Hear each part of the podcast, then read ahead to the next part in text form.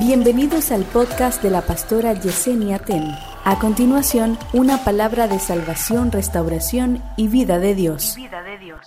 Yo a veces no entiendo cómo es que algunos padres proceden. Hay padres que como son inconversos, no entienden siempre lo que Dios está haciendo con los hijos de ellos. Y se supone que todo padre debería de dar gracias a Dios porque su hijo o hija está metido en la iglesia buscando a Dios. Yo no concibo cómo es que le hace la guerra el papá y la mamá que sabe, a ah, Dios, que es mejor que su hijo esté en la iglesia. Y le está diciendo, no, yo prefiero que tú no vayas a la iglesia. Literalmente le está diciendo, vuelve otra vez a Moab. Vuelve a juntarte con tus malos amigos.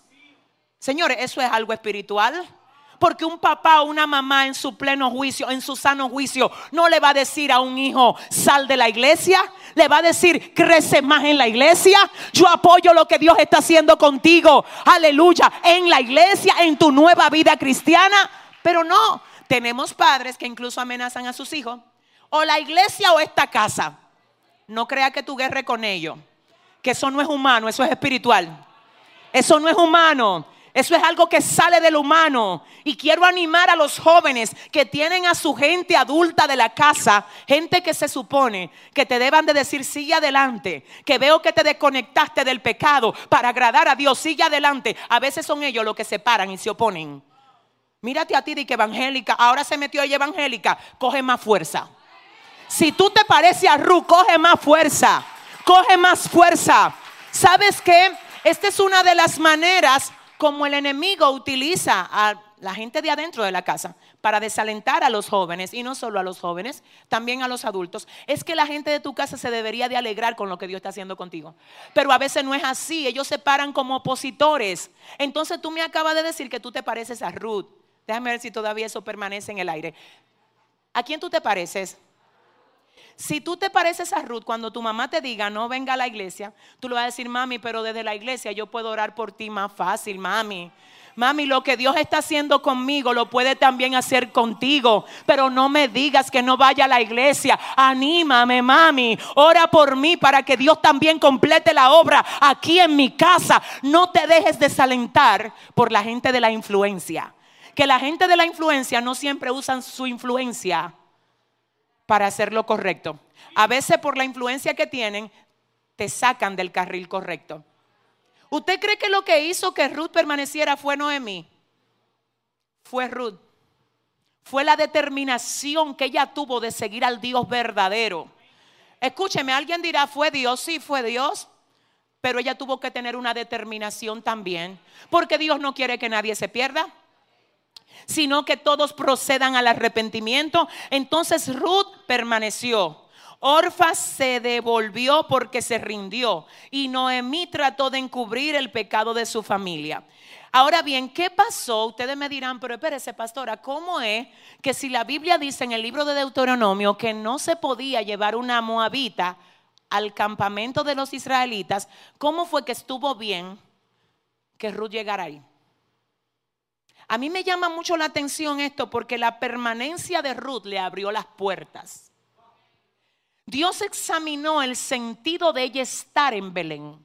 ¿Tú sabes qué fue lo que ella le dijo a Noemí? Tu pueblo será mi pueblo. Ella está diciendo desde ahora en adelante, yo no soy moabita.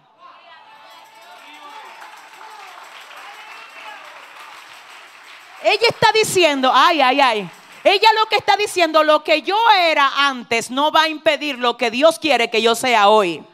El problema de mucha gente es que Dios la llama hoy. Y ellos quieren seguir conectados a lo que ellos eran antes. Hoy vengo a profetizarle a alguien aquí que si tú te atreves a desconectarte completamente de lo que tú eras antes, para conectarte con lo que Dios quiere que tú seas hoy, oh Dios mío, Dios hará cosa tremenda contigo. Yo no sé quién lo recibe aquí, pero lo profetizo. Dios hará cosa tremenda contigo. Ruth dice, tu pueblo será mí. Tu Dios será mí. ¿Qué es lo que el Señor dijo en Deuteronomio? Que no aceptaba moabitas en la congregación de los israelitas. Obviamente los moabitas con esencia de Moab. Pero Ruth dijo, renuncio a la esencia incorrecta para conectarme con la esencia correcta. ¿Qué fue entonces lo que pasó? La grandeza de la permanencia y la esencia de su propósito, que era hacer las cosas correctas, le abrió la puerta a Ruth en Belén. Por causa de eso Dios la honró. Porque Dios siempre va a honrar el hecho de tú querer hacer las cosas correctas. Dios mío, Padre. Hacer lo correcto a veces parece que resulta como una pérdida. Yo lo sé. Pero te digo que es mejor perder en la prueba para ganar el favor de Dios más adelante. Escucha esto, por causa de ella querer ser diferente, Dios la honró. Ruth no solo fue aceptada, sino que también fue resaltada. Yo quiero que usted vaya conmigo al libro de Mateo, al capítulo 1, verso 1 en adelante. Mateo 1, verso 1 en adelante. Amén. Donde la Biblia dice, oiga esto, me avisa cuando esté ahí. Libro de Mateo 1, 1 al 6 dice, libro de la genealogía de Jesucristo, hijo de David, hijo de quién? De Abraham. Abraham engendró a Isaac, Isaac a Jacob y Jacob a Judá y a sus hermanos. Judá engendró de Tamar a Fares y a Sara. Fares a Esrán y Esrán a Arán. Arán engendró a Aminadad, Aminadad a Naasán y Naasán a Salmón. Salmón engendró de Rab a Boz. Boz engendró de Ruth. Boz engendró de Ruth a Obed y Obed a Isaí. Isaí engendró al rey David y el rey David engendró a Salomón, de la que fue mujer. Es decir, que esta chica no solo sale, sino que permanece. No solo permanece, sino que se desconecta de la esencia pasada para entrar a lo nuevo que Dios tiene con ella. Cuando Dios mira eso, dice, es que no te voy a dejar sin recompensa. Yo sé lo que dejaste por mí, ahora prepárate para lo que yo tengo para ti. No, no, no, déjame ver, déjame ver. Esa palabra es para alguien, sí.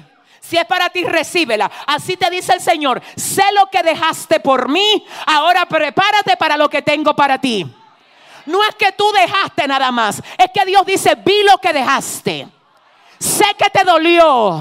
Sé que lo amabas, pero lo dejaste por mí. Y si lo dejaste por mí, prepárate para lo que yo tengo para para ti. Escúchame.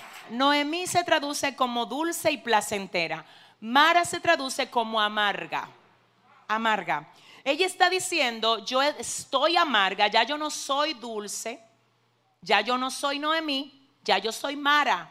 Lo primero es que ella se está dando ella un cambio de nombre que Dios no le dio.